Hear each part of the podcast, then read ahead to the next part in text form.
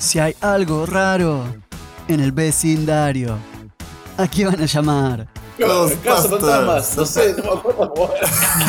Si hay algo extraño y no se ve bien, ¿a qué van a llamar? Casa. Ghostbusters. Casa Fantasma, no sé si decía No Casa sé, Fantasma. Decía que decía, claro, pero si está traducido. Eh, me gusta, lo lo- me gusta lo porque los sería hice- que picaron. sea Casa Fantasma. picaron. Fue difícil. Yo creo que hubo un poco de duda, pero lo voy a editar y va a parecer que fue todo fluido. Claro. Imposible. ¿Cómo están? Bien, Muy bien. todo, todo. Hola bien. Javi, se, pre- se suma hoy Javi con nosotros de nuevo para hablar de los cazafantasmas. Y Hola. también hola Hernán, la verdad que hace tres semanas más o menos que no grabamos porque hubo idas y venidas y se complicó un poquito, pero bueno, estamos retomando, así que Sí. Disculpas por hacerlo Bueno. demorar. Sí, estamos No, un poco no, no. oxidados. sí, sí, sí, va a ser un, un capítulo un poco raro, pero creo que ya dejamos lo mejor atrás, que es la canción, porque después la película es una mierda. Sí, yo qué sé. Nah, ¿tanto? ¿Tanto para una mierda? Bueno, no sé si una mierda, pero es un gran me. Tiene, tiene un gran legado la película. ¿Por general. qué? Eso es lo que no entiendo. Sí, yo tampoco. Eso es verdad. Pero tiene una gran parece- base de fans. Eso es verdad. Sí, pero me parece ¿Por que, qué? que no Vamos a hablar de eso hoy. Exactamente. Sí, sí. No sé si tiene que ver con la película per se. Creo que tiene que ver con la época. en Es la como que hay- salió. Hay muchas cosas que cuestionarse. Porque por algún motivo hay un montón de cosas que están en la película que terminaron, no sé, funcionando y para mí no, no sé. Y, y quiero, voy a, vamos como si fuese, no sé, directo al grano. ¿Qué Bueno. onda con Bill Murray? Porque no me gusta Bill Murray. ¿No te gusta Bill Murray? ¿qué, ¿por qué les parece tan gracioso? Si no es gracioso. No, a mí no me parece tan gracioso. A mí me gusta su estilo de actuación como relajada y como que hace siempre el mismo personaje. ¿Sabes? Si le hacemos un paralelismo a Bill Murray, lo compararía con Franchella. Para, para, para, para, para, para. Hagamos algo. Teneme, teneme ese pensamiento ahí. Hola a todos y bienvenidos a un nuevo programa de CCP, Cine Café Podcast. Un podcast hecho con amor por el cine.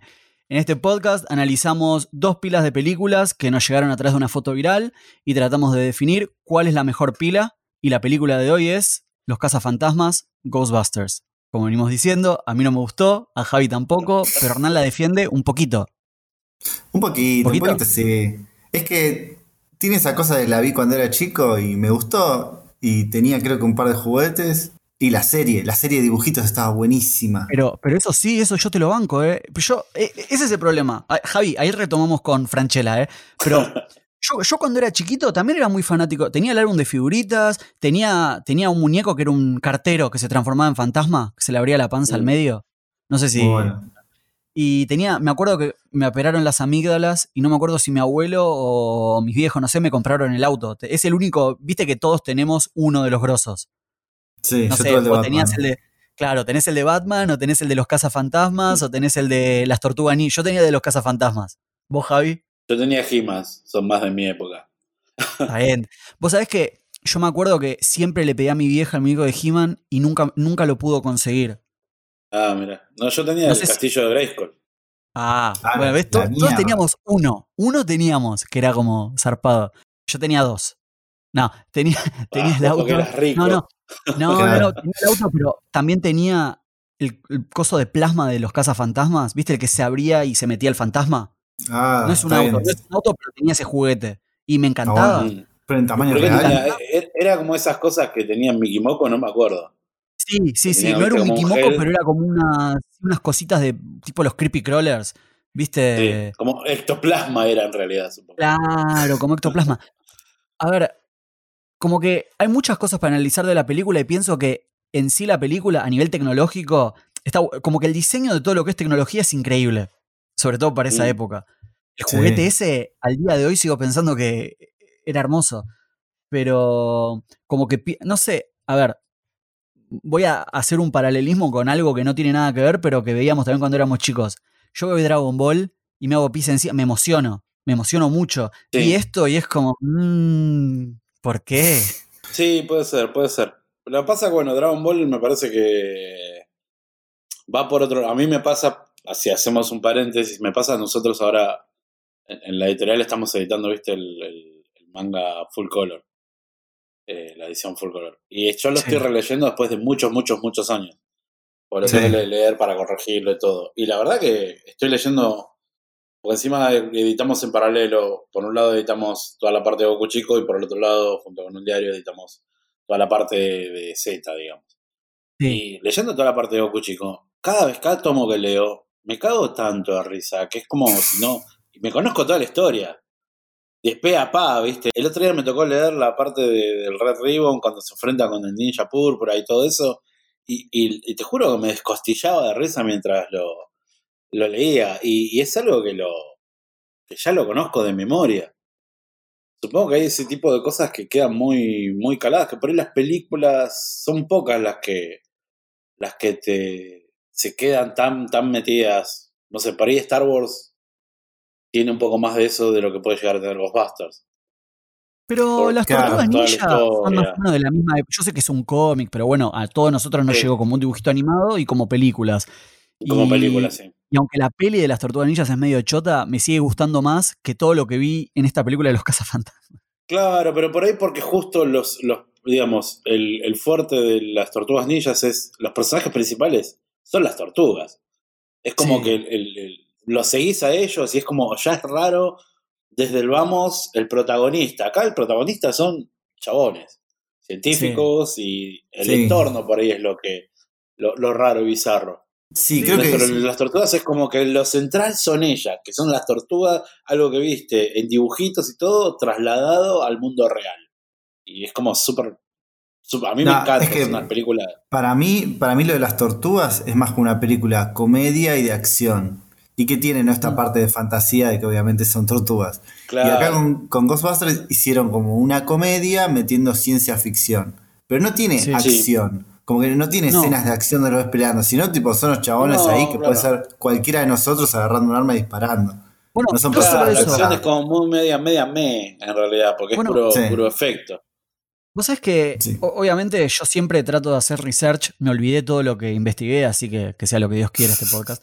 Pero, pero algo que sí me quedó como muy, como muy, viste, en la cabeza es que, claro, empecé a escuchar. no, la verdad, no conseguí ningún comentario del DVD con Reitman, que es el director, o con alguno de los actores. Pero sí conseguí varios análisis que dicen que al final del día la película es como medio un- una comedia negra sobre lo difícil que es eh, tener un emprendimiento y abrir un negocio. Como que la- en realidad el, el fondo de la película, la película es eso. No tiene Como que tanto el, que ver el con. gobierno te pone trabas, cosas así. Cla- Claro, como que los fantasmas son una consecuencia, como la, la elección, eh, viste, el- como el medio que eligieron para mostrar todo esto, pero al final del día, eh, como que la película es como tres personas, bueno, abren un emprendimiento y tienen que aprender a tratar con gente, eh, viste, resolver problemas diarios y dejar eh, como contentos al cliente, porque es como que, como que los fantasmas no, no son tan importantes. Viste, en, en- en esta, el- la entrevista esta dura como, no sé, una hora y media. Y bueno, viste, como que dicen que los fantasmas no tienen nombres. Después está pegajoso, pero pegajoso empezó los dibujos animados y después lo trajeron para la segunda película. Pero bueno, todos nos acordamos como de pegajoso. Pero como, viste, no es que los fantasmas son el fantasma del tío de mi abuela y quiere estar. Es como los fantasmas son espíritus que vienen de otra dimensión y que no sé, tampoco se explica tanto. No hay Sí, explicaciones. no, no hay mucha explicación. No, Pasa parece porque pasa. medio, si te pones, es, es medio la, el, el, el disparador de la historia de, de un cartoon. Como de- Claro, Viste que no, bueno, sí, es el portal, el portal mágico y ya está. sí. Como que lo que quería hacer el chabón este Aykroyd, que fue el que lo creó, Mm. como que quería hacer que sean como chabones, como exterminadores, como si fueran de ratas, bueno, de fantasmas, como algo común en la ciudad Claro. de Nueva York. Claro. Y a- acá como que es el inicio, como que no quedó muy claro toda esa parte. Pero, Pero está bien. si bien no quedó claro, bueno, esto es lo que yo pienso, ¿no? Hay películas que uno las va viendo y dice, pero ¿por qué pasa esto? Acá no, uno no se pregunta nada, uno entra, como que está todo bien. Eh, la, digo, es muy verosímil todo, cómo te presentan todo el mundo, a pesar de que son fantasmas, y, y uno no se cuestiona, uno no dice, che, eso no podría pasar nunca. Eh, en, en este universo, en el de esta película, to- como que aceptás la realidad y funciona. Pero ¿en, Sí, cuántas, sí. en cuántas películas de esa época o de cuando eras chico te hacías ese planteamiento? No, bueno, pero el planteo te lo me puedes parece hacer que hoy, digo. tiene, que, tiene, tiene que ver, me parece que tiene que ver con la época y con, con la forma de consumir películas de ese momento. En ese momento se consumía la ficción como, como eso, o sea, la gente no se ponía, no se sobreanalizaba un- una película. Hoy, al- hoy vas al cine y, y a ver cualquier cosa y a la salida están todos, este, no, bueno, pero ese, ese, ese auto no puede saltar así, no puede saltar en 45 grados, tiene que haber una rampa en el puente, porque si no el auto se... Y ya Mm. es como que la manera de ver, de ver cine o de consumir entretenimiento también cambió. Entonces me Sí, parece que antes era como más fácil, por decirlo de una manera. Eh, Era más fácil salirse con, con, el, con el suspension of disbelief. No, honestamente, te tengo que creer, pero como no crecí en los 80, no sé cómo era salir del cine en esa época y qué se pensaba. Pero vos sí. O sea, que si No, vos decís que no se fíjate- cuestionaba. Pero fíjate vos, cuando eras chico, ibas al cine, ¿te cuestionabas todas estas situaciones? Bueno, pero yo estoy usando la lupa, la lupa de hoy, digo, cuando terminamos de ver Gremlins, incluso en Gremlins cuestionamos un montón de cosas, como por qué está haciendo esto y por qué va a hacer esto otro y no sé qué. Y en Claro, esta es que- película... Bueno, pero ahora porque estamos, estamos yendo al análisis de una película. No, no es que Sí. nos sentamos, sentamos los tres a ver una película No, pero para mí nueva.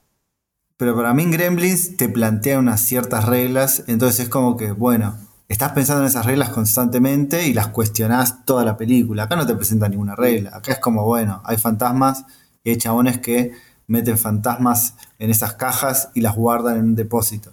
Listo. Totalmente, y no te lo cuestionás. Como- pero No lo pero lo que digo es que tranquilamente podrías decir, Tampoco- ¿y, y por qué viaja, al pasado cuando llega a 88 millas por hora? ¿Y por qué? ¿Y por qué? Bueno, no, lo aceptás, punto. No, no, no, no hay cuestionamiento. Está bueno eso. Sí, y, y usan frases que nunca te cuestionabas, como, bueno, está bien, tiene un acelerador nuclear en la espalda y vos decís, ¿qué es eso? Yo qué sé. Y más en esa época, me imagino, ¿no? Pero, Sí, sí. El condensador de flujo, chicos, el condensador de flujo. Claro, condensador de flujo. claro. Sí, no, no, es, es, es incuestionable. Pero, a ver, vol- eh, calculo que vamos a seguir ahondando en esto, pero volvamos a, a Bill Murray, que no sé, no, El- no el sé qué decir. O sea, yo, yo, Franchella, yo estoy mirando la, la filmografía de Bill. Y la verdad que no hay ninguna película que tenga Bill Murray que diga, oh, mirá, qué peliculón. Franchella tiene los bañeros más locos del mundo. Bill Murray tiene el Día de la Marmota que a mí no me gusta. Yo, ¿No yo sé que es una película. Yo, no lo puedo creer, boludo. No sé, yo sé Es que es una película re-. No sé, como la vi muchas veces, ¿eh? Y está bien, es divertida, pero bueno, está ahí, qué sé yo. Tampoco es tan buena. Tampoco es la mejor película del mundo, Hernán. No, pero una película comedia que habla sobre loops es una de las primeras y es muy buena. Es una de las primeras. Listo. no sé si es muy buena. ¿Vos, No, Javi, yo qué pensás? Cuando me refería del Día de la Marmota, la verdad es que no me acuerdo muy bien. Creo que la vi una sola vez, a lo sumo, y así medio coté, así que... Pero de, Bill Murray, ¿qué te pareció? De Bill ¿O por qué Murray, dijiste, por qué bueno, dijiste Franchella? por, por esto que decíamos de que, de que el chabón parece siempre estar actuando de él mismo. Ves de Franchella, muchas, por ahí no las películas en sí, pero los personajes que hace son medio, medio él siempre. Como Sí. Juega con esa cosa de que está actuando, pero no, y, y tiene siempre guiños a cómo es él. Y creo que Bill Murray tiene muchas de esas características. O sea, siempre ves algo de él Sí. en, en los papeles que hace. Mm, Como es un que es él en personaje. distintas facetas. Sí. Es un personaje medio raro. No sé si leyeron, seguramente sí. Que como que una de, de sus cosas es que nunca se compromete a trabajar en una película y a veces aparece y a veces no. Como que, Sí, Como hasta el último momento. claro, como que por ejemplo lo hizo, bueno, lo hizo en esta película, lo hizo también en, en la de Lost in Translation. Como que él dice, le, dan el guion, lo lee y dice, bueno, sí, dale, me interesa. Y le dicen, bueno, firmamos un contrato. No, no, no, después vemos. Y, y bueno, como que todos los que trabajaron con él dicen, hasta último momento, hasta el día del rodaje, no sabes si va a aparecer o no. No sabes si Bueno. aparece o no. O sea, yo no sé si es una leyenda que inventaron, viste, como que él dice por ahí, che, voy a ir, pero decirle a todo el mundo, vi- viste, no, no, no sé. Es que ¿cómo puedes trabajar con una persona así que no te dice si va a ir o no va a ir? Y pero lo que Sí, tiene Bill Murray es el factor de que te lleva gente al cine también. Es como, Me parece, vos no querés boludo, tra- no me parece. Sí, con Ghostbusters fue así, ¿eh? ¿Y Fue por como, qué? Necesitamos a Bill Murray. Es más, Rayman, el, el director, puso plata en una película de Bill Murray solamente para que venga Bill Murray. Pero me, me- ¿me Porque- explicás por qué? Mira, para mí le agrega una frescura a la actuación que muchos personajes no se la dan.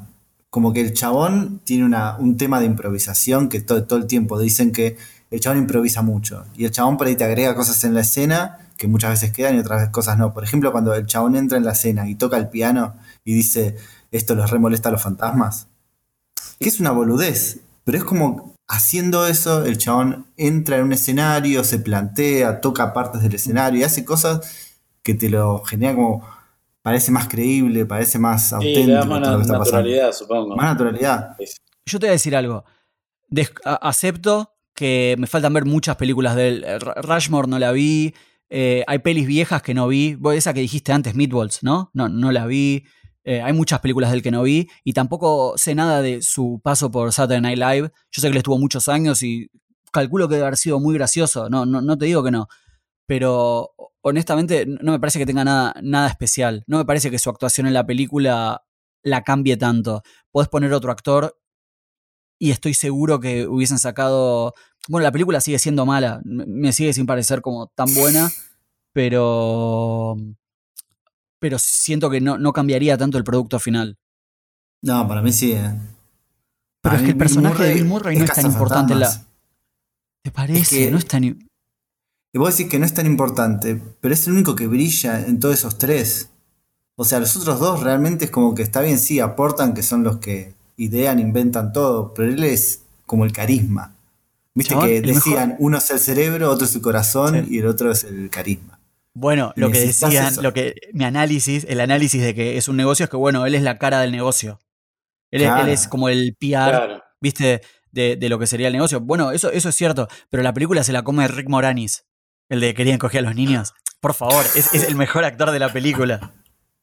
Es muy Me encanta- exagerado el Mejor actor, pero sí, sí, es muy. No, sí, sí, sí. Él, él para mí se come la película. Toda esa- cuando hace la fiesta, personaje cuando hace la fiesta y es como que presenta a todos y dice, bueno, él hace tanta plata y trabaja haciendo. es como- me encanta, me encanta. Es como. Para mí es muy exagerado, pero me caga de risa, así que está bien, está muy bien. Puede ser que sea exagerado, no, no, no digo que no, pero. Pero sí, nada, es como que. Bueno, de nuevo, capaz es una cuestión de ignorancia mía, capaz tengo que ver muchas más películas de Bill Murray, pero no entiendo la locura que hay alrededor. de- Sé que hay muchas historias, como que el chabón, no sé, si estás en Nueva York y no sé, te ve en una pizzería, capaz se mete, te saca una porción de pizza y se saca una foto con vos. Como que hace esas cosas el chabón en la vida Sí, real. sí. Hay Como que dicen muchas que- historias así. Que todo el mundo lo conoce en, en Nueva York, ¿no? A Bill Murray y tipo... Sí. Y es como la persona que va a un restaurante y le abren la puerta y come gratis y después se va, se saca fotos con todos. Es como esa Sí. gente que, O que de cae en golpe tu te- casamiento. Claro, Sí. eso, que de golpe cae en tu casa, en una fiesta en tu casa, y de golpe está Bill Murray porque se metió y porque vio gente. Sí. Pero por ahí también es un poco douchebag. Viste, como bueno, se te metió Bill Murray en la fiesta y. Sí, Sí. bueno, creo que igual un poco el- lo que me molesta, igual creo que tiene que ver con la época del- de, la, de la película. Es que, que ves muy, demasiado esos estereotipos muy clásicos de esa época. Lo ves en Rick Moranis y en este es como que uno es el, el popular y el otro es el, Sí. el, Además, constantemente tratando de... con- el trabajador boludo, el que trabaja bien y hace Mm. las cosas bien, pero es un perdedor. Y el otro Sí. es como el, el pícaro que, Sí, que le pone un- Pero bueno, una hipoteca en la también- casa para abrir el negocio. Claro, claro. Eh, Claro, como se aprovecha además de tiene que ver- tiene que ver, tiene que ver con la, con la época, ¿no? Y lo que era socialmente aceptado en ese momento o no. Mi, mi- mi preferido era Egon, Egon el, el científico. Ese me gustaba a mí cuando era chico. Igual Bill. Bill Murray no, no, no vino medio de, de, de coté porque no iba a estar este Joe Bellucci Sí. principalmente y el chabón Bueno, pero eso era cuando escribían el guion. Y se murió. Ah. Claro, pero por ahí no estaba contemplado, por eso, por eso cambió un poco la, la Claro, en, esencia el, de la. en el guion original era este eh, Aykroyd, eh, Bellucci y Eddie Murphy. Esos tres iban a ser. Ay, amor, ¿Qué pasó? ¿Por qué. Eddie Murphy no estuvo al final? Porque como que no daba, como que el personaje era muy, era muy fuerte para ser Claro, el sí, es cuarto. verdad. Es verdad, es verdad. Tiene, En esa época tiene- Eddie Murphy estaba allá arriba además. Sí, estaba prendido fuego. Estamos, a ver, va- vamos más allá, Hernán, de que un poquito. Estamos todos de acuerdo Sí. que mm, la peli es aburrida, no, no sobrevive el paso del tiempo. Tiene ideas muy interesantes, pero la película es aburrida. Tiene escenas demasiado largas al pedo, como, como Sí. siempre digo. O escenas que no hacen falta. Es como, bueno, la escena donde está Bill Murray haciendo esos test con eso, con el chabón y la mina, y se Ah, quiere sí, levantar sí, la sí. mina. ¿Para qué? Tipo, son 10 minutos, 5 No, minutos. es para que veas, para que veas cómo es. El, el otro día aprendí, aprendí que en inglés se dice, mm, se dice que la película tiene grasa o no tiene grasa. No sabía eso. Viste, No como, cuando le sobra, cuando le sobran escenas, como sí, sí. que es el fat, Sí, movie fat. No, sabía, no conocía el término. Y si no, viste, es lean. Pero, pero sí, sí, la película tiene escenas de más. Y yo creo que Javi le pegó en algo que dijo. Creo que fue Javi. Que mm, le falta acción a la película. Pero está bien, eh, por ahí es como algo de la época. O por ahí el análisis que yo leí es totalmente cierto que la película no le importa a los fantasmas. Eh, es como que el centro de la. Pero, pero Sí, como que comparado con la última, con la de las mujeres, que después podemos hablar un ratito de eso, a la No película. la vi. Ah, yo la vi, a mí me gustó. Tiene cosas buenas y cosas malas, pero no es tan mala como la gente, la gente dijo. Aparte, bueno, no importa. Pero, pero bueno, nada, lo que digo es que, eh, nada, como que todo lo que pasa en la película va pasando despacito y, y a la vez no pasa tanto. Como que todo el tiempo estoy esperando que la película despegue y pase algo increíble y siento que nunca pasa nada. Pero algo relacionado tipo sí. con los fantasmas o con la acción. o En con- todo, Hernán, en todo. Es como que, yo te digo algo, la película es una película de culto, es una película que le encanta a un montón de gente y es una película que siento que quiero que sea más profunda de lo que es, pero al final del día la película no va a ser profunda, no va a ser divertida y no va a tener buena acción. O sea, es como una película muy normal que solamente porque la verdad que la idea de los cazafantasmas es muy buena, pero tampoco es que La le inventaron ellos, porque ya existía el nombre Ghostbusters y la idea, aunque era una franquicia distinta. eh, Bueno, nada, pegó, pegó porque, bueno, la mitología que se inventó, calculo, alrededor de la película es muy buena. Pero la película no, No, es tan que buena. es. Pero le tenés que sumar muchas cosas, porque tenés a los personajes, cómo están vestidos, con el Proton Pack atrás, que, que disparan cosas, con un auto, con la canción. Es como que todo ese paquete encierra Sí. en algo comercial muy bueno que después lo, lo explotaron a full y le Mm. funcionó muy bien. Creo que Eso eso, es lo- es lo que está sí. bueno. Eso es lo que yo te decía antes, que yo siento que el, el arte de esta película es lo que la salvó. Porque para mí le sacás eso que decís vos, los- el pack de protones, las armas increíbles, porque los efectos, no, no, después lo podés ahondar vos, los efectos no son Sí. tan buenos, no sé si para esa época eran increíbles o no. Sí, pero bueno, hay que ver la época, así que después lo hablamos. Sí, sí, sí. Pero, pero sí, no, no, no sé, como que siento que es una película muy inflada. La, la peli es un cinco y medio y no sé, como que la transforma en una peli de culto como tipo un ocho y medio, nueve y no, no sé, bajámelo un Ah, poco. pero la no de las pelis de culto me parece que van por ese lado.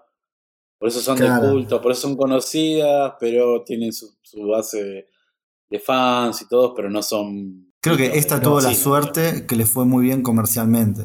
Como otras películas de culto que no le fue bien. Mm. Entonces por ahí eso por ahí te enoja, decís, ¿cómo, ¿qué es lo que le ven a la película? Pero creo que la película Sí. tiene esas cosas, de, esas cosas de base, de raíz, que están buenísimas. Y que después en la película se- el, el desarrollo es medio lento, medio mal, escenas que no van, Mm. personajes que no Y- suman mucho. Y bueno, y después lo otro está. que tiene, que para mí es lo que hace la diferencia, es Nueva York. Básicamente Nueva para mí es eso, ¿eh? Para mí es decisivo que la película pase en Nueva York. Sí, una Si decisión hubiese sido increíble. en Los Ángeles, no la pegaba. Te la tiro. No, no, sí, es verdad. ¿eh? Es que esa cosa que hicieron al final, tipo Godzilla, pero en Nueva York, está Sí. buenísima. Sí, sí, sí. Y creo que eso sumó un montón. Y lo que está muy bien hecho, obviamente el director es muy bueno en... Como que geográficamente, si vos abrís un mapa, está todo disperso por Nueva York y obviamente hay mucho que se grabó en estudio y en Los Ángeles y lo que quieras, pero todas las locaciones de exteriores que se grabaron, si no me confundo, en dos meses, en no sé, 10 semanas, una cosa, 8 meses, 10, 8 semanas, 10 semanas, eh, no sé, como que por ejemplo al principio están en la librería, después están en lo de los Sí. bomberos y todo está esparcido por todo el mapa. Pero está tan bien hecha la película a nivel como geográfico que como que todo tiene sentido a pesar de que no. Esto, esto lo, lo traigo más que nada, obviamente, para nosotros que no vivimos allá, bueno, no sé, pero como que a- le hacían preguntas a gente que vivía en Nueva York y decían, ah, ¿no está ahí al lado? Pensé que sí, como, como que la película está muy bien, ah, eh, no sé, ambientada, sería. Editada. Editada. sí, las locaciones sí. y, están muy bien editadas, sí, sí, todo. Sí, sí, sí, sí. Y bueno, si quieren nos metemos un poquitito a hablar de... eh, Yo, yo entiendo que esta crítica que estamos haciendo por ahí nos da para hablar media hora más, pero nos metemos un poquito con la película, hablar de, del casting y vamos a ir deshilachando también un poquito más. Bueno, la peli la, peli la dirigió Iván Reitman, que... No sé. No, no, no, no sé mucho de Iván Reitman. O sea, como que conozco, conozco lo, lo más moderno que hizo. Pero antes de Ghostbusters era como muy nuevo el chabón. Tenía Meatballs que la verdad que no la vi. Sé que gan- no sé si ganó premios o le fue muy bien con Bill Murray, ¿no? Pero no la vi. Pero después tiene, tiene, bueno, Junior, que está Schwarzenegger y De Vito. Tiene Kindergarten Cop, que es una película que no soporto y la pasaban en Telefe todos los fines de semana. Ay, a mí me encanta esa. La de Ay, Schwarzenegger. Dios. Está Sí. buenísima. Está no. buenísima. Está bien, Me está bien. encanta. Encima actúa re duro el chabón, pero me encanta esa película verla en la tele. Tiene también Twins. Como que tiene muchas películas con Schwarzenegger. Tiene- Deben, deben ser tiene- amigos. Tiene Evolution, boludo. Evolution, sí. Y- ah, mira, tiene. Evolution, es verdad. Evolution está buena, es la que está Stifler, ¿no? No, no, es la que está eh, el de Está Stifler. X-Files. Está Stifler, Sí. no me acuerdo. Está está Stifler, Está sí. David Duchovny, no me acuerdo de ¿No es Stifler. la que al final Ah. era una publicidad de shampoo? Termina siendo una publicidad de Head Shoulders, sí. Muy bueno. Pero, Eh, pero está buenísimo. y ta- bueno, y también tiene My Super Ex Girlfriend, que está buena. Y, también, y también tiene Beethoven 2. ¿eh?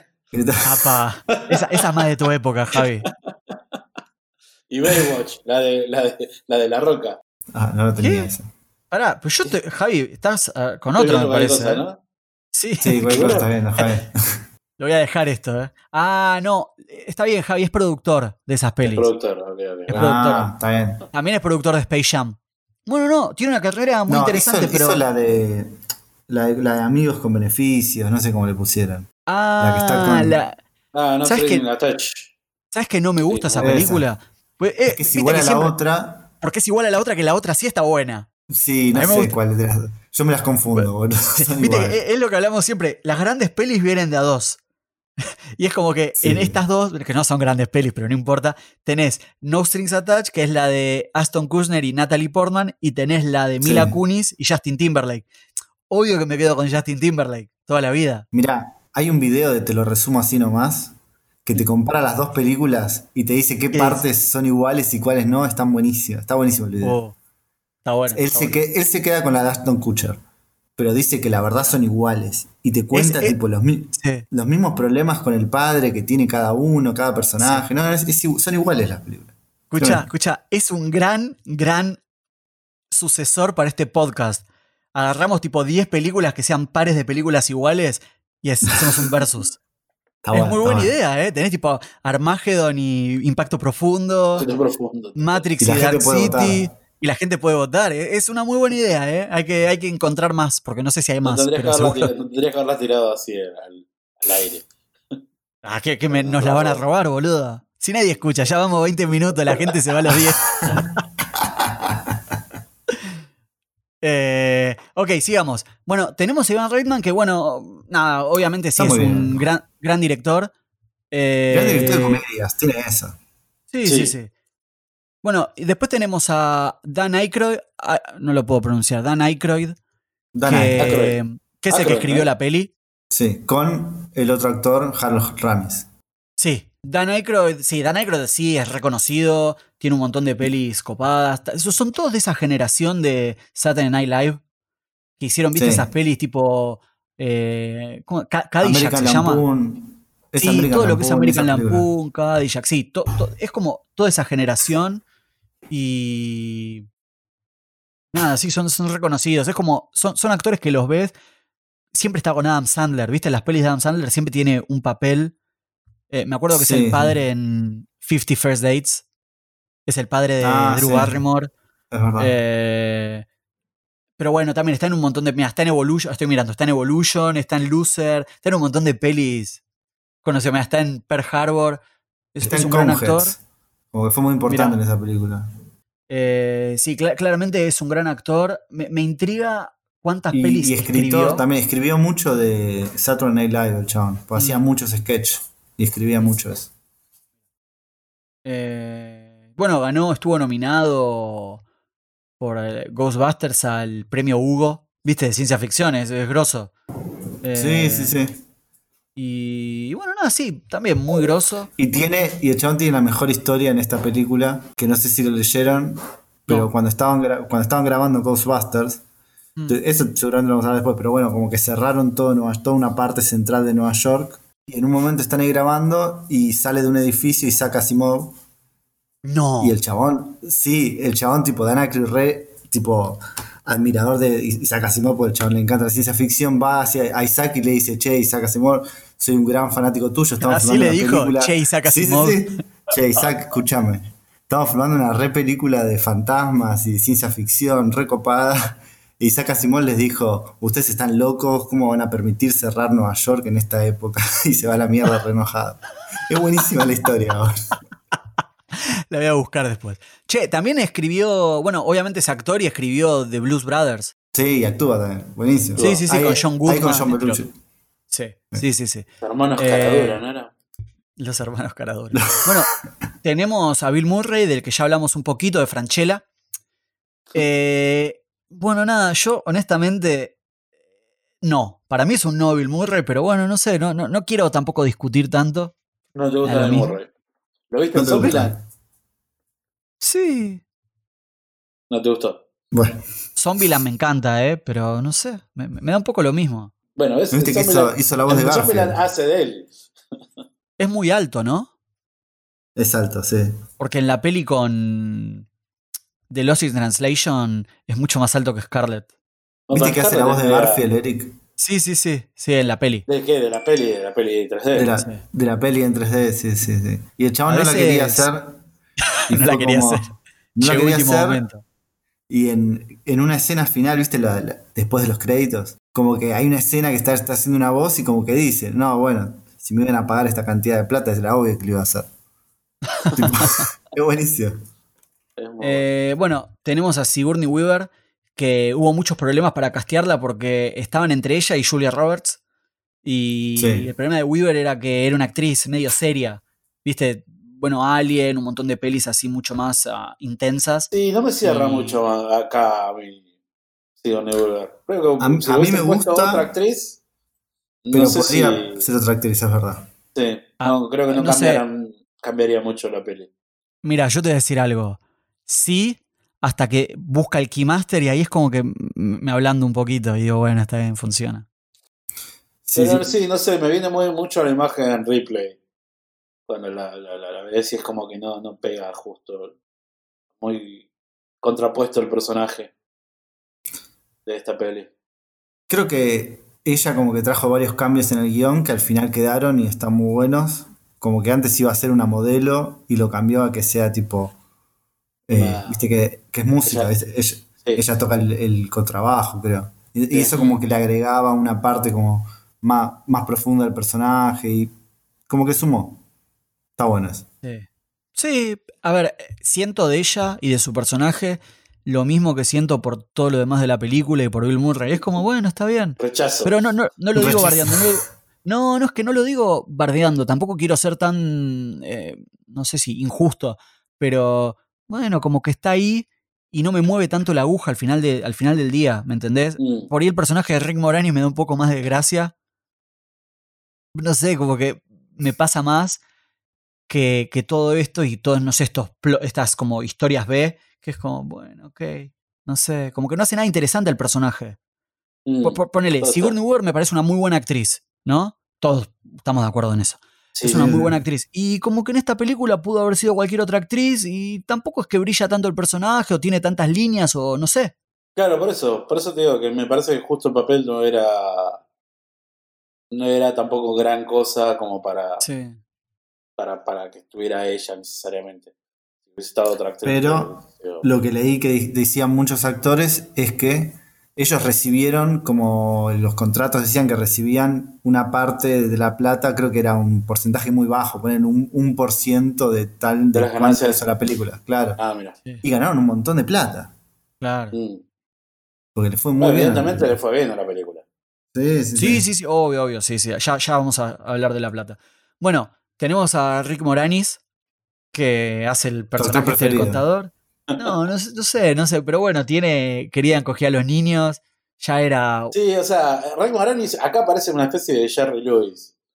Sí, Sí, tiene esa onda. Sí, Más me encanta que siempre dice, tipo, ¿tienen contador? ¿Quieren que les haga la contaduría? sí, al final. Al final del día. Bueno, eso en este coso que vi también es como que hablan del capitalismo y de esto, no sé. Me parece por ahí también un poco rebuscado, pero por ahí Sí, como que bueno, si la- lo mirás, funciona. Pero es- eso es lo que te decía. Esa es la mirada de- del mundo de hoy. Hoy en día todo tiene una segunda lectura que por ahí originalmente nunca fue la intención. Pero cualquier cosa que mire de los 80, de los 90, decir, ah, mirá, acá en realidad están hablando del faso. están hablando del capitalismo. y de Como la canción de los piojos. de- Me, me tomó mucho tiempo entender eso, ¿eh? Te perdí. ¿No? Fasolita. Ah, ok. Como Bueno. la canción de los piojos. Te entendí la mansión de los piojos y dije, No, ¿de no. qué carajo estás hablando? Fa- Fasolita querido. Pero bueno, no sé, uno lo cantaba y no lo entendía cuando era chico. Claro, sí, obviamente. Creo que hace obviamente. dos años entendí. Un la estaba escuchando y ah, mirá. Ah, ah. bueno.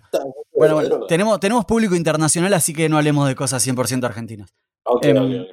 Ya la cagamos por Franchella y, y los Sí. piojos. Bueno, tenemos a- al gran Ernie Hudson. Obviamente nadie sabe quién es, es el negro, pero lo, lo tenemos a Ernie Hudson. Sí. eh, que siento que es el token. Había que tener un negro en la película y lo pusieron a este. Porque no. Bueno, pará, pará, vino a reemplazar a.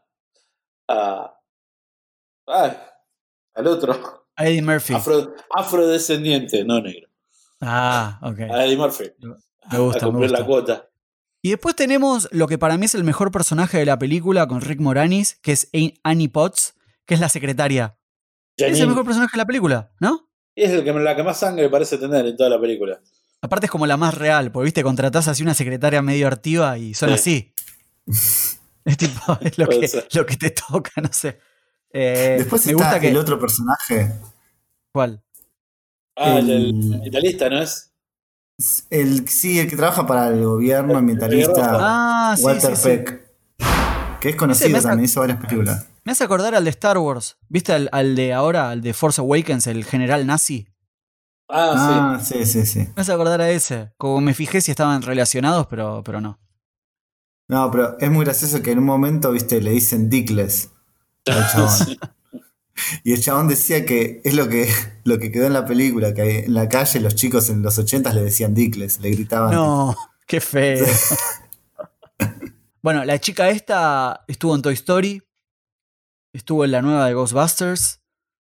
Estuvo en una peli ¿Quién? que a mí me gusta mucho. eh, la secretaria, estábamos Annie hablando Potts. de ella antes. Annie Potts. Ah, mira. Sí.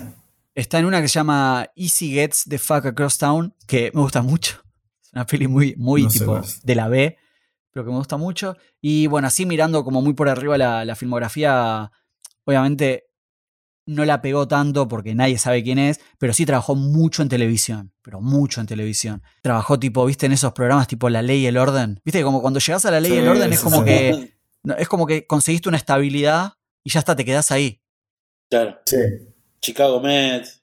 Chicago Mets, claro. Ahora está en la de Young también. Sheldon. Ah, sí. Es la, la abuela. Es la buena. Ah, sí, es la abuela, sí, es verdad. Ah, no la vi, no la vi. No, yo vi un par de capítulos. pero- No, yo, yo no, ni en pedo, ni en pedo, porque debe ser infumable esa serie. Sí, sí, sí, es muy mala. En este, en este podcast no nos gusta Sheldon, la serie. Dicho. Te vi una serie. No, o sea, no me gusta Sheldon, tampoco Big Bang Theory, pero como por ahí a vos te Ah, gusta. No, lo, no le bajé el pulgar a todo. No sé. Pero un hoy no vamos a hablar gusta, de Big Bang Theory. Hoy no vamos a hablar de Big Bang Theory, vamos a seguir hablando de la peli. Que el otro gran acierto de la película es la música. La música funciona por donde lo mires. Funciona zarpada. Sí, sí, sí, Y tiene un tema la, la música que ellos habían escuchado una canción de Hugh Lew- Lewis que les había gustado mucho Ah, mira. Y es más, filmaron la película usando tipo esa música. Y después apareció otra canción que la hizo este Parker, Sí. Parker Jr., creo que se llama, que la creó toda el chabón, este, este Parker, y está buenísima, y le agregaron la parte de Call Ghostbuster y quedó genial, pero después Hugh Lewis le hizo un juicio porque era muy parecido al ritmo. Y nada, hay todo un tema ahí que es como que llegaron a un arreglo y listo, ya está. Pero sí, básicamente se lo robó un poquito.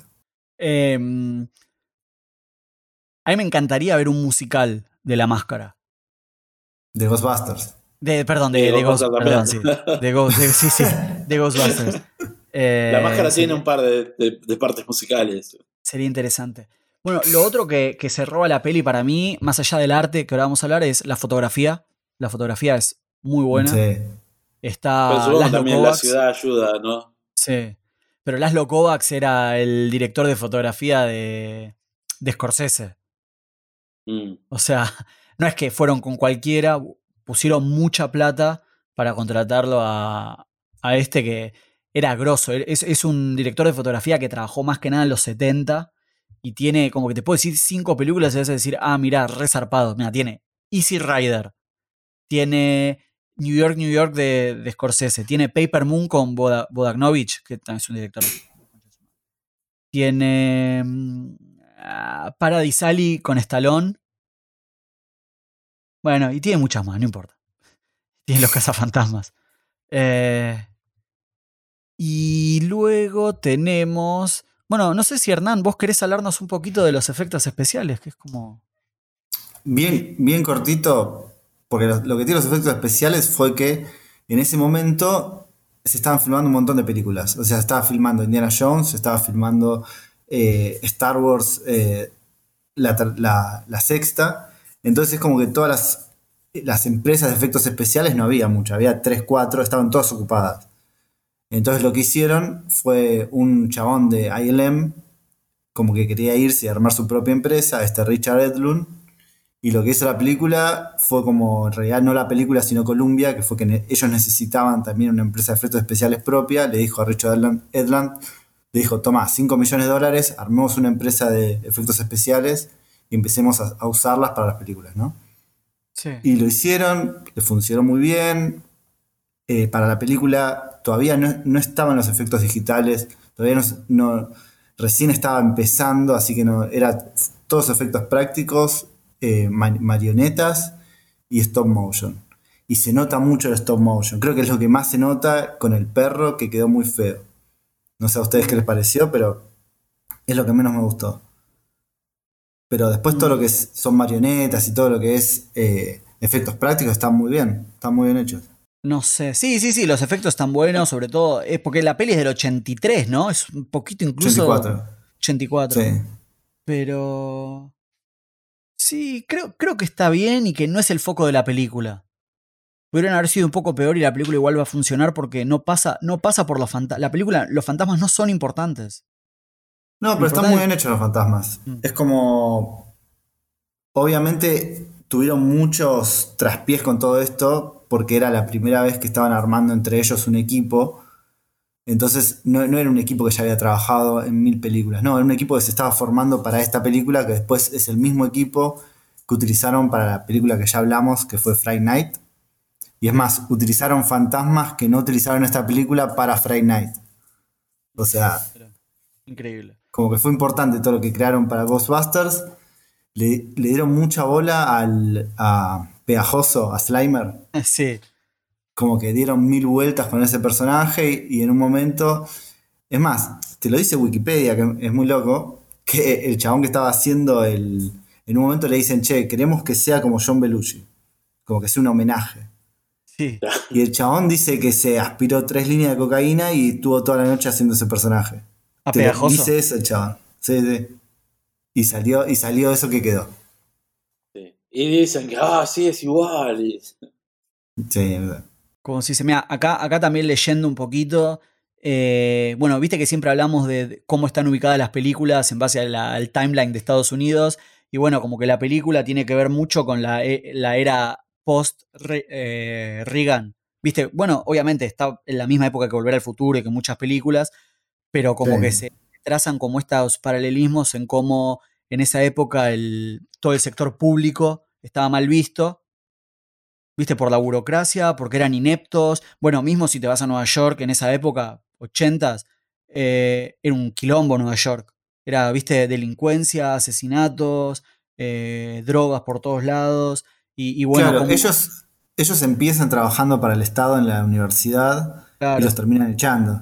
Bueno, igual los echan también porque el otro se estaba agarchando a todas las minas en vez de hacer algo. no, trabajaba. Sí, una boludez. Pero, pero bueno, lo que.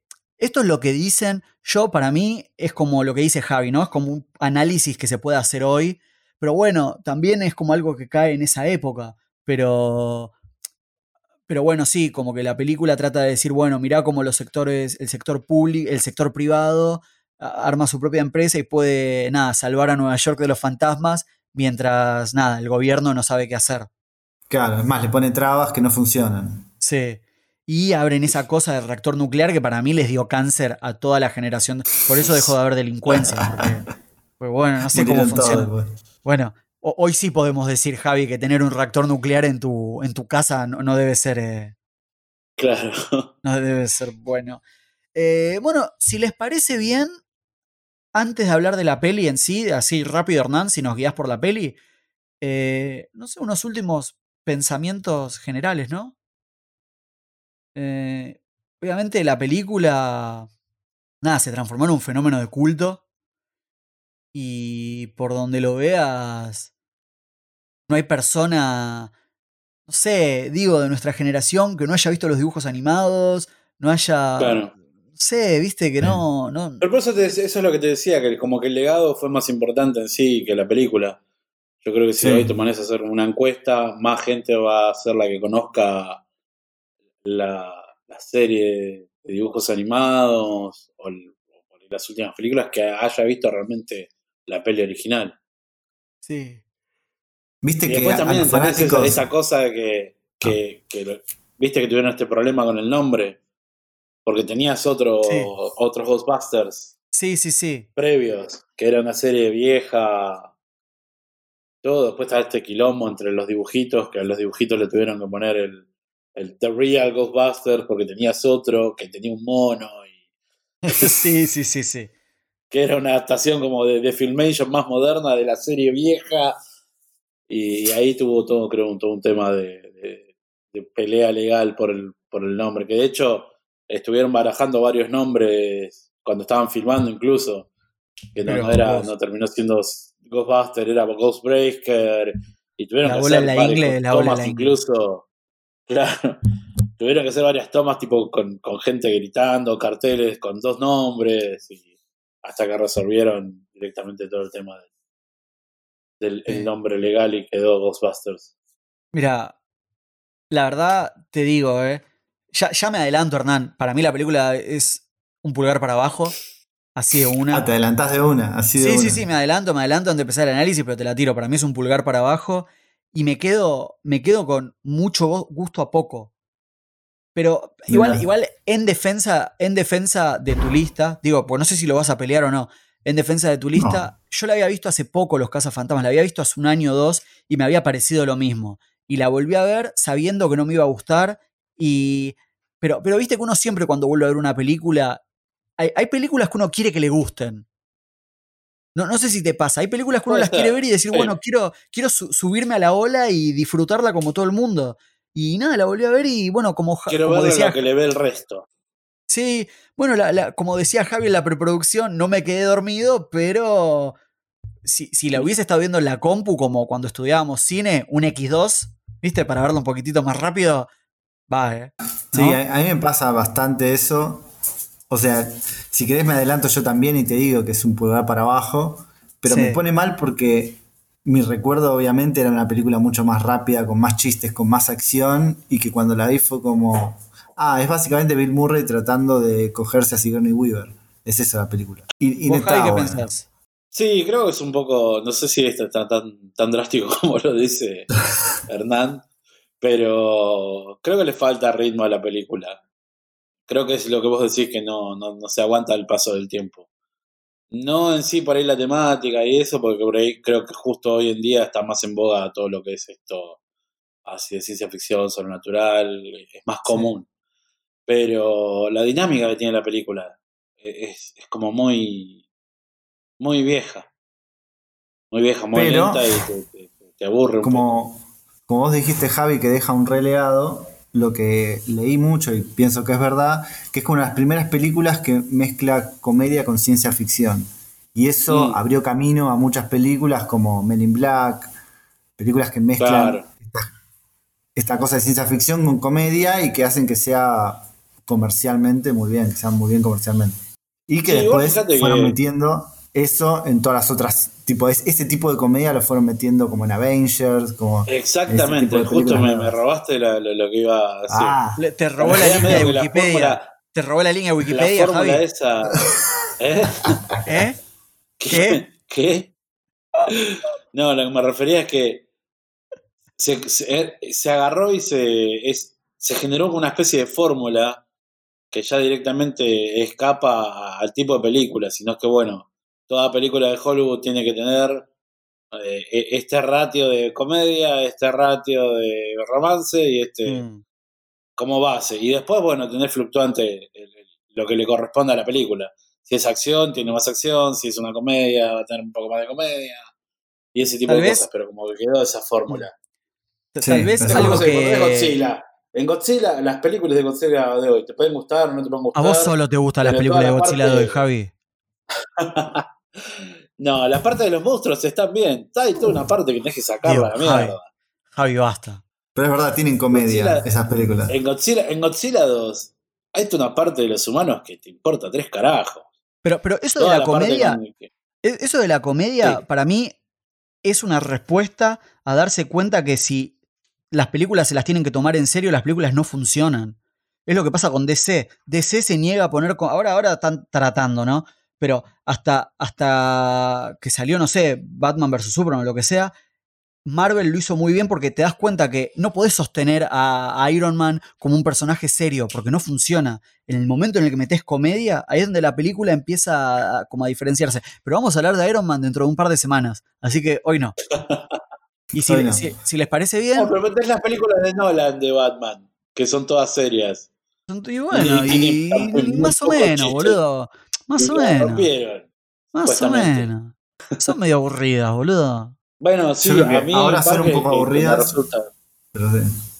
Pero digamos, a nadie, supuestamente las películas de Batman de Nolan son como lo mejor de Batman. Yo me hago pis, Para- boludo, son muy para El largas. público en general. Ah, bueno, ok. Me acuerdo que la fuimos a ver en, en IMAX con Hernán, no sé, con otra gente, y me, me estaba tipo apretando los huevos, de, me, me hacía pis, boludo, y no me quería ir. Es que es muy larga la película, boludo. Dejate de joder, poner una pausa. No, como tres horas. Sí. Me enojé. Fui- Javi, fui a ver Tenet. Muy, muy buena. Bueno, dale, Hernán. Guianos- Ah, mira. sí. Guianos por la peli. Ah, Escuchame, claro, tengo- los cines abiertos. eh. Tengo tres teorías de la película que la voy a Uh. dejar para el final si querés. Pero por ahí después al final nos olvidamos. ¿No crees que lo hablemos ahora? Es que van justo con el final, pero si querés ok, hablamos dale, ahora. dale, dale, dale, dale. Pero vamos rápido, ¿eh? ¿Te parece si vamos rápido? Muy rápido. Bueno, la película arranca en. te muestra una parte en una biblioteca, en la biblioteca más importante de Nueva York, la biblioteca pública, en donde aparentemente hay fantasmas y hay una vieja que se asusta porque empiezan a salir cosas, moverse libros y todo eso. Después, la película sigue y nos presenta a los tres personajes principales que trabajan en la universidad. Esta escena, está esta escena que yo digo de Bill Murray que, ah, que está el pedo esta escena, no, no suma nada, pero bueno. Más comedia, ponele. Y acá es donde se Sí, no plantea sé, ahí, que, ahí te lo, ahí te lo ponen, eh, ahí te lo ponen al chabón como el solete que es. Claro. Y nos, nos presentan como que son todos doctores de esta, universidad y que aparentemente lo que pasó en la biblioteca los llamaron a, la universidad para que vengan a investigar.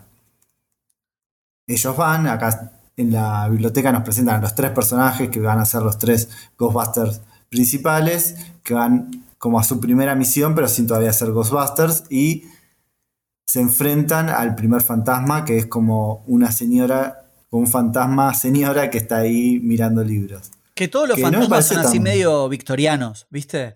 Como que hay una especie Sí. así, como que son todos. Como que no, no es que está, no sé, tu tí- no sé, un tío que se murió hace. No, pero está el fantasma del taxi. Ese es como el más raro. ¿Viste? Ni siquiera es como- ni siquiera es un fantasma, es como un zombie. Sí, quedó raro eso ¿Por qué? en la película. Porque el resto de los fantasmas son como translúcidos. Pero ese está como corpóreo, físico, ahí. Y está manejando un taxi. sí, sí. Aparte, ¿qué le pasó al conductor? No sé. Se metió dentro del cuerpo, no, no- no sé. No sé. Pero bueno, cuando el fantasma les grita, ellos salen corriendo y ahí eh, hablando entre ellos se dan cuenta de que nada, que tienen que armarse algo entre ellos porque además los echan de la facultad porque no sirven para nada aparentemente. Les sacan todo el equipo y ellos mientras están tomando después afuera de la facultad, están tomando creo que un whisky o algo así, se dan cuenta de que, che, tenemos que armar algo entre nosotros. Bueno, dale. Y en la otra escena está el chabón que parece que hipotecó la casa para tener plata. Y a partir de ahora tienen plata para poder meter adentro de su negocio, que es lo que vos hablabas, Eric, con el sector privado. Encuentran un como departamento de bomberos que ya no es eh, nada, viejo, que ya no se está usando. Está buena esa escena. Que ellos dos están tratando de negociar el precio y el otro como que se sí. emociona. Sí, sí, sí. Y después de esa escena nos presentan algo, algo nuevo, que es el personaje este de Sigourney Weaver, que es aparentemente toca el cello y que está en un departamento re lujoso de Nueva York. Está el vecino que es como este medio nerd, goofy, que habla mucho que es el personaje preferido de Eric. Claro. Y está ella, que para mí esta escena está buenísima, cuando los huevos explotan y ella abre la ladera y aparece todo ese mundo de fantasía. Mm. Esa parte me encantó. Me Bueno, una, una cosa, una cosa ya que estamos en esta escena, que después pasa Sí. mucho en la película y eso me gusta. Eh, Viste que en esta escena de los huevos se ve la bolsa con el fantasma. Sí. Eh, si vos mirás varias veces a lo largo de la peli, hay tres o cuatro escenas donde se ve de fondo el, como esta marca de mentira del fantasma y no sé qué. Y es como que cuando lo ves en la escena creo que pasa como re desapercibido, pero se te queda en el cerebro. A, a mí me pasó, no sé, como si fuese algo que existe de verdad. Como que cuando lo veo, como que pienso en el coso de Bimbo. No, no, no sé cómo. Vos hablas en el logo, hablas del logo. Sí, de sí, sí, lo- del de logo, del logo. Los cazafantasmas. Claro, pero, pero el logo de los cazafantasmas es el logo del pancito. No, no sé qué es. Fíjate en el coso de lo- la escena de los huevos. Sí. Porque el fantasma de los cazafantasmas es el coso del marshmallow. ¿Viste que él dice? Ah, ¿sabes que no lo vi, boludo? No me he dado cuenta que ahí donde están los huevos están los malvaviscos con la Sí. marca esa Stay Puft, que es el. Ah, Sí. Mirá, Pero no eso pasa varias veces. Eso pasa varias veces a lo largo de la película. Que la marca esa creo que aparece en un cartel en la ciudad y en otro lugar más. Y, a ver, obviamente uno ya sabe el logo, lo conoce, todo así. Pero siento que. co- Como que pareciera que es una marca de verdad, ¿me entendés? Sí, sí, Ah, está muy bien hecho. pero- pero- Eso es pura producción y arte, está muy bien. Sí, sí, sí. Acá, ya más metidos adentro de, de lo que sería el cuartel de los cazafantasmas, consiguen el auto, tienen a la recepcionista y aparece Sigourney Weaver que viene a, che, me pasó esto y nada, aparece Bill Murray y le, le hacen como unas como unos experimentos para ver si está mintiendo, si está diciendo la verdad y un poco le creen, un poco no, pero Bill Murray dice, bueno, voy a ir a tu casa a ver qué está pasando. Así que la otra escena es Bill Murray yendo a la casa de ella y viendo a ver si estaba el fantasma o no, pero lamentablemente no encuentra nada. Y acá Bill Murray constantemente tratando de conseguir una cita con ella. Bueno, acá, acá ese análisis que les decía habla mucho sobre el tema de, bueno, cuando abrís un negocio y tratás con los clientes y lo difícil Sí. que es establecer una relación comercial, etc. Bla, bla, bla. No sé. Primer caso oficial que lo llaman, un hotel. Aparentemente hay un fantasma que está molestando, así que ellos van ya con todo el equipo re preparados. La primera vez que los vemos con todo el equipo y hablan sobre el- la mochila de con el acelerador nuclear que tiene atrás, que no sé si lo explican bien, pero es como que hace algo con los protones y hace como una reversión, por eso pueden atrapar. Creo que ahí te lo explica muy vagamente, pero bueno. Sí. Y Es no se pueden los el- rayos. que el, que el cargado del hotel es, es el Headless Nick de Harry Potter, ¿viste? Muy, Ah, no muy sabía. específico, Javi. Muy específico. Bueno, pero digo, la relación, el, el chabón es un fantasma en otra película. Está bien, está bien. El Nier va. Snake. Vamos, conocen Harry Potter.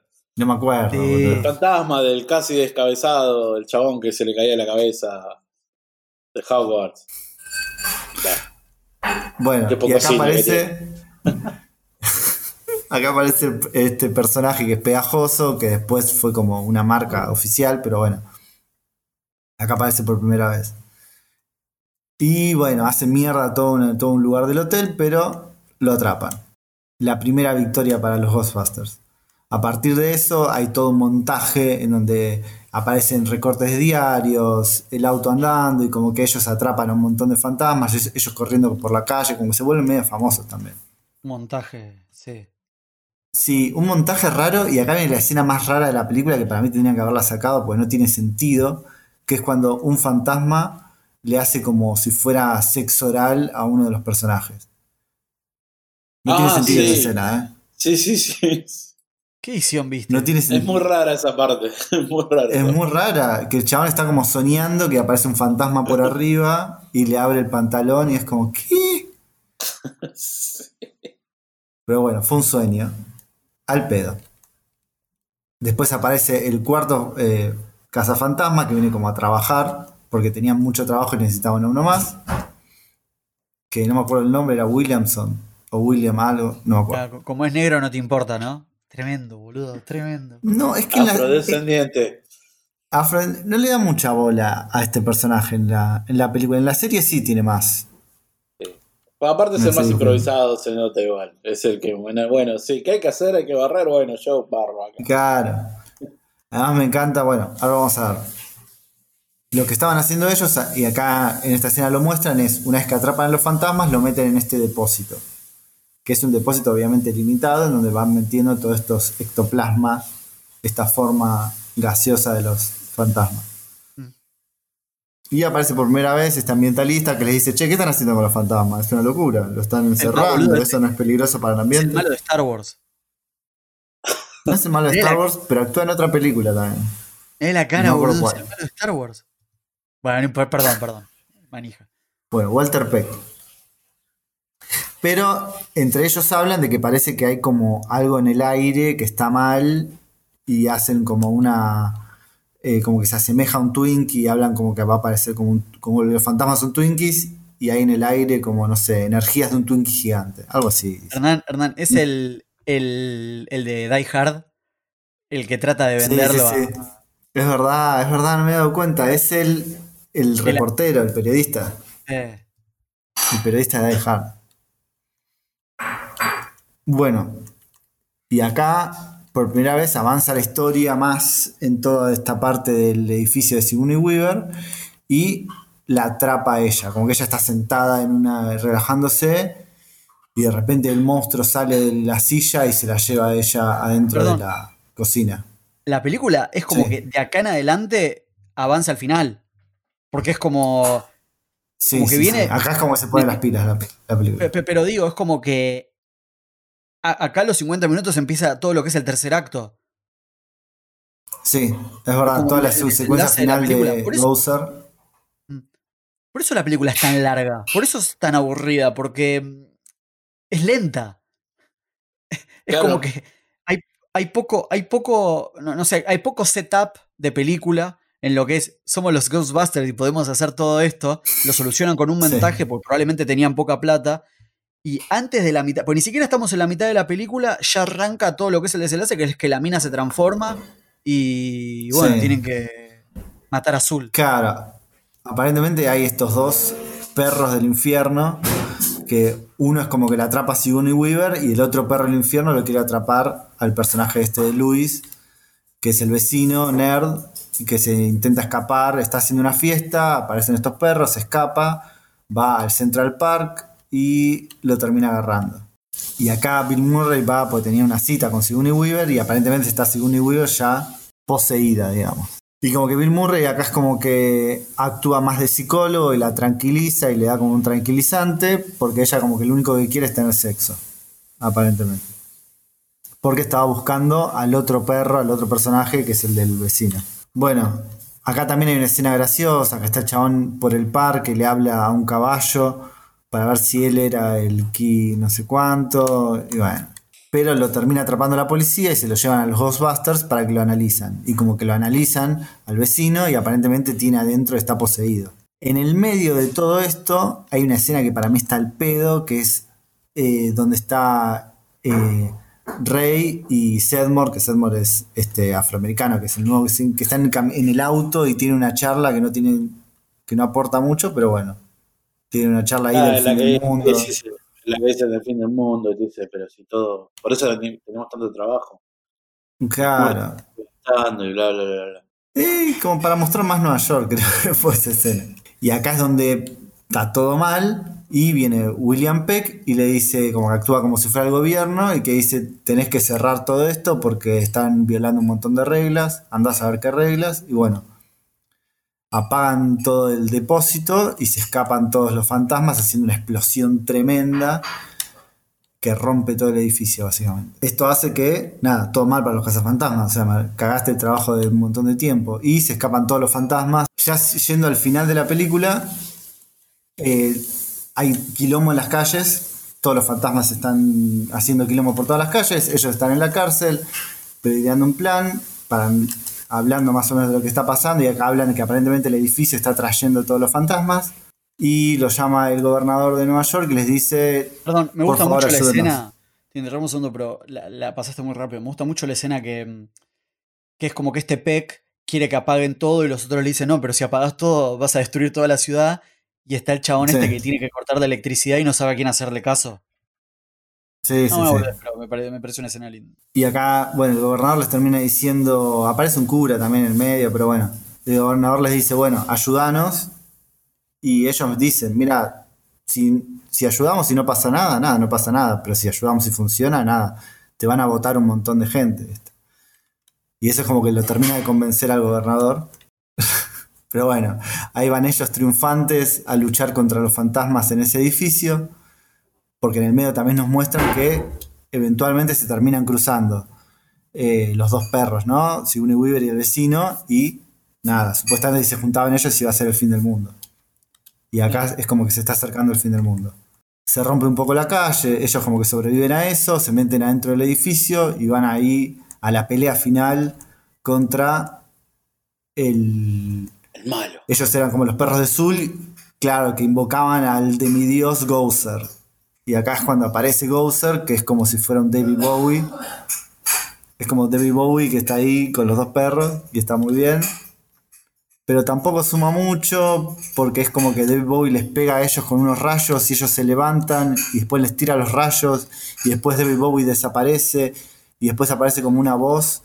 Eh, no es David, Bowie, eh, pero se basaron en David Bowie. Y les dice como, bueno, ahora Bowser va a tomar la forma que ustedes piensen. Y ellos dicen, bueno, no piensen en nada, no piensen en nada. Y un John dice, perdón, no pude dejar de pensar en algo de la infancia. Y aparece El una de las cosas más copadas de la película, que es el Marshmallow Man caminando por la ciudad como si fuera Godzilla. Mm. Que está muy bien hecho porque está todo hecho de goma espuma. Esto es una marioneta, no es una marioneta, es un traje, hay un chabón ahí adentro. Que fue un quilombo, pues las escenas en donde se lo prende fuego, que es lo que viene ahora, estaba el chabón adentro, le tenían que poner como para que respire por otro lado. Como que en la parte de effects estuvo muy bien hecho esto. Porque es todo real, o sea, lo están prendiendo fuego de verdad. y hay una persona Pobre hombre. Sí.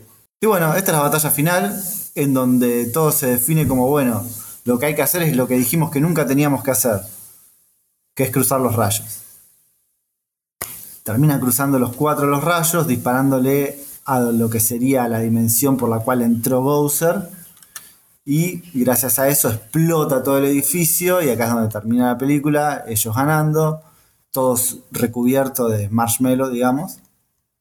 Menos Phil Murray, que no tiene tanto. Y sobrevive Por Sigourney contrato Weaver. seguramente fue. A mí no Porque- me van a manchar. Claro, a mí no. Y terminan todos. eh, termina con un beso de Bill Murray y Sigourney ¿Por qué te dan un Weaver. beso si todavía no, eran, no, no habían tenido ni una cita? Sí, termina medio raro. Y bueno, Eh. todos aplaudiendo. Pasaron por situaciones de estrés. todos victoriosos y los títulos de todos los que lo escribieron y actuaron que son los mismos. Y terminó la película. Sí, es como que van pasando los, los créditos con, con toda la escena final directamente en la que lo saluda a todo el mundo. Claro.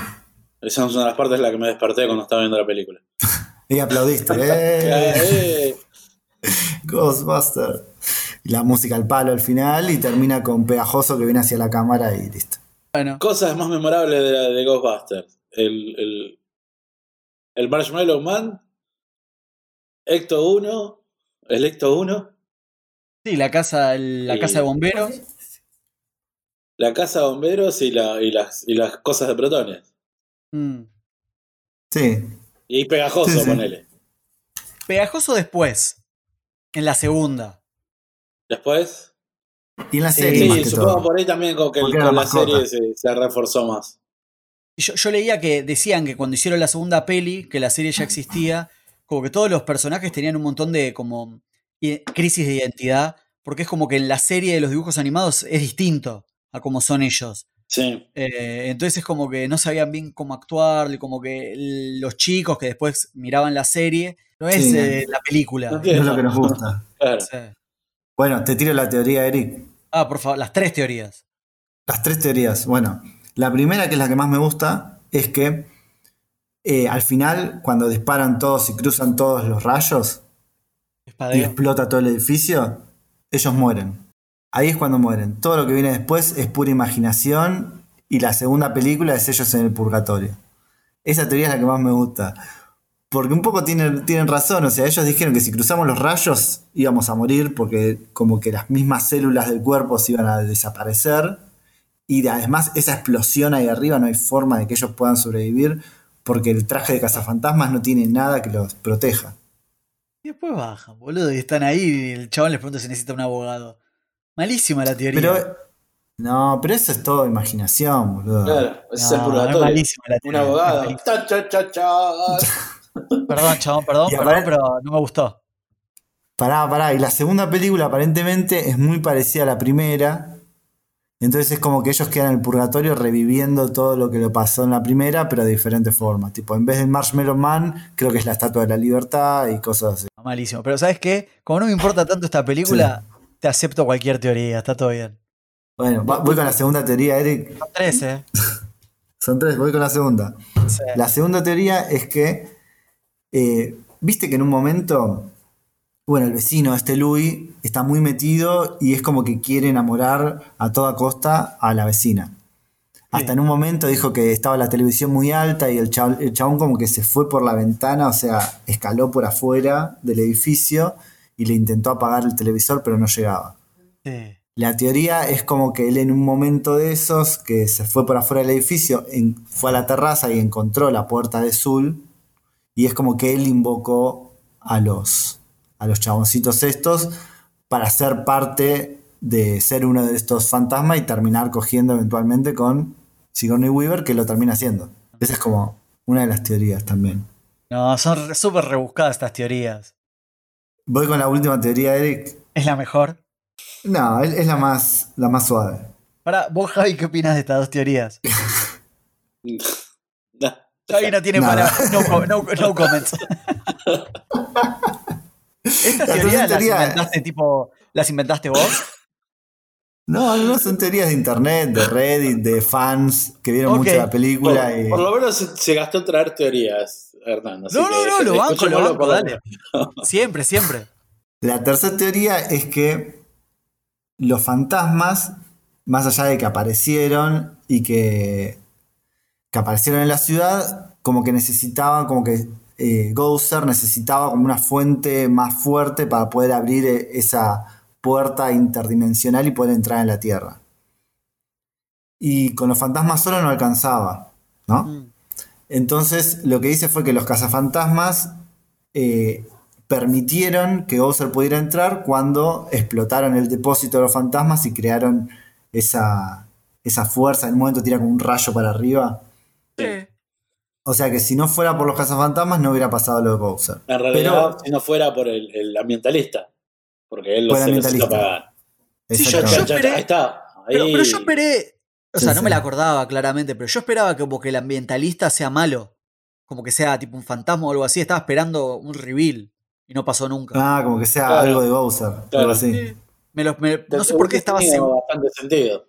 Sí. Ahí, Sí. la teoría. Y bueno, como que esa teoría habla de eso, de que los cazafantasmas y este Walter Peck, el ambientalista, permitieron que Bowser entrara por esa explosión de fantasmas y todo eso. Que es como la más suave, que es como, ah, puede ser. Es la que puede tener más sentido. Y de- Eric, tengo, tengo una yapa, una de yapa si querés. Por favor. Esta, esta sé que no te va a gustar para nada. ¿Viste? Está la teoría que mezcla que los cazafantasmas y Harry Potter conviven en el mundo universo. Y los cazafantasmas es como que están cazando así esas cosas espirituales que hay en Harry Potter en el mundo actual. En vez de, la, en vez de buscar la forma mágica, los cazafantasmas buscan la parte científica. Listo.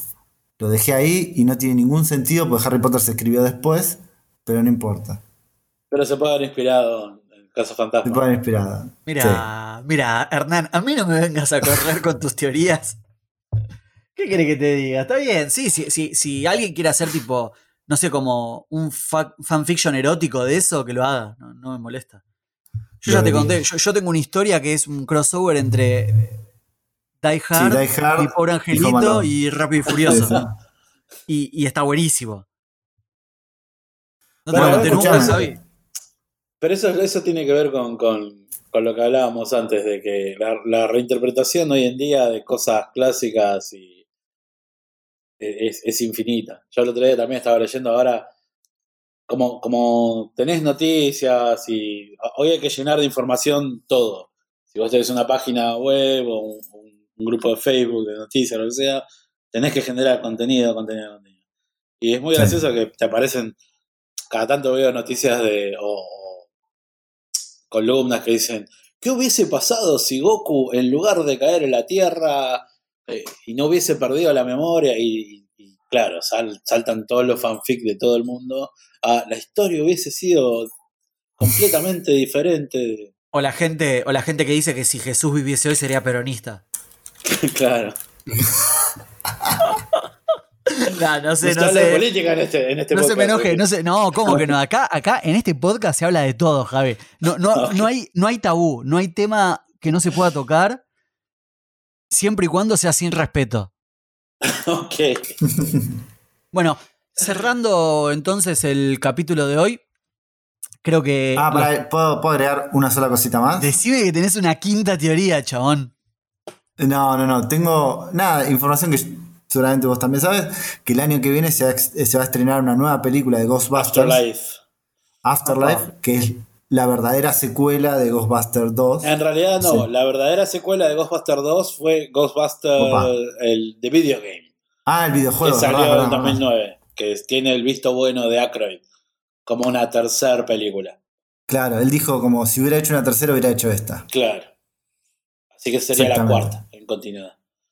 Y ahí es donde está lo que decíamos de- de la- del legacy, en realidad, de la película que, que, que- que excede en realidad las películas, porque él tuvo una sola sec- secuela, la 2, que es, media- es más mala incluso que la 1, y después todo, todo lo que generó, digamos, de productos derivados, como la serie de dibujitos, todos los muñecos, videojuegos, que eso es un poco todo lo que generaba, era medio el movimiento de, de todo lo de los 80, ¿no? De las películas. Medio como que lo inició Lucas a eso, de alguna forma. ¿Por qué? Y toda Sí, esta cosa del merchandising, Ah, ok, de ok, generar ok. Ah, muñequitos y todo eso. Sí, sí, sí, sí. Eh, Que todo, sí. todo volvió a tenerse esa como. Bueno, todo tenía que tener un muñequito, un dibujito, un- Sí, no sé si vieron la, la producto- serie de Toys That pero bueno, ahí Sí. también está muy claro la importancia de Mattel y Hasbro en la cultura Sí, popular sí, de la hoy. industria, sí, sí, Sí, totalmente. Es mucha Eh, guita. sí, sí, sí, sí.